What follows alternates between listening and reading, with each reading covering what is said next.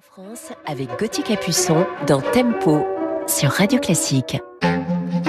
François Geffrier sur Radio Classique. 7h26, Marcelo Vesfred et Marc Bourreau sont avec nous. Bonjour messieurs. Bonjour François. Bonjour François. L'info politique avec vous, Marcelo Vesfred, chef adjoint du service politique du Parisien. Ça y est, après euh, cette longue période de flottement, la nouvelle équipe gouvernementale a été officialisée hier soir. Elle est marquée par le jeu subtil des équilibres internes à la Macronie. Oui, ce gouvernement a tous les avantages, mais aussi tous les inconvénients du fameux en même temps. Il est marqué d'abord par des concessions faites par Emmanuel Macron à Elisabeth Borne. La première ministre voulait un vrai remaniement et elle obtient huit entrées et trois changements de portefeuille. C'est plus qu'un simple ajustement. Elle arrache notamment le départ de ministres qu'elle ne voulait plus, Marlène Schiappa, Isabelle Rome, François Braun, Jean-Christophe Combe, etc. Elle a fortement imprimé sa marque sur le casting politiquement aussi, puisqu'on compte beaucoup de nouveaux entrants venus de la gauche, comme le maire de Dunkerque, Patrice Vergrit, ou encore la députée Fadila Katabi, ex-socialiste. Euh, Macron, comment a-t-il pesé sur le remaniement? Il a fait entrer des fidèles, comme la députée de Marseille Sabrina Agresti-Roubache au ministère de la Ville. C'est une amie de Brigitte Macron. Ou encore Aurélien Rousseau à la santé. Il est l'ancien directeur de cabinet d'Elisabeth Borne à Matignon. Il avait été imposé à Elisabeth Borne par Macron en 2022. Il y a aussi, euh, qu'on peut citer, Thomas Cazenave, qui a atterri au compte public, inspecteur des finances comme Macron. Ils ont travaillé ensemble à Bercy.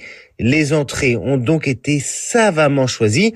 En revanche, pas de prise de guerre, pas d'élargissement politique, pas surtout de surprise et beaucoup de techno. Cette équipe, en réalité, elle a tout d'un gouvernement de transition.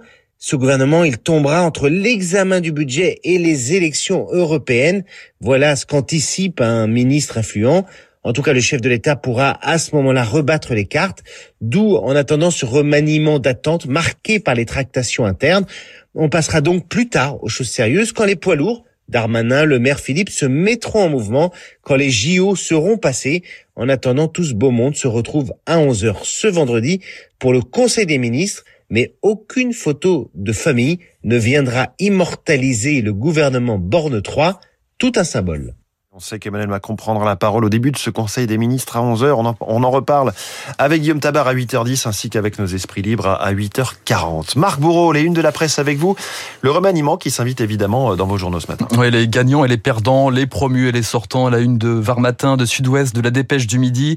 Vos journaux plutôt dubitatifs ce matin. Le Télégramme pointe dans ce remaniement un étrange scénario quand Libération met les pieds dans le plat et parle d'un chamboule mou.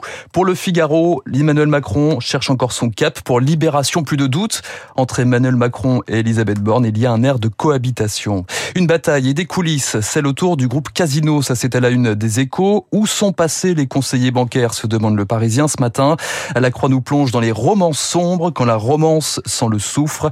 Enfin, en couverture de l'équipe, Carlos Alcaraz vous incite à garder le moral, François. Avoir le sourire, c'est tout ce que je veux.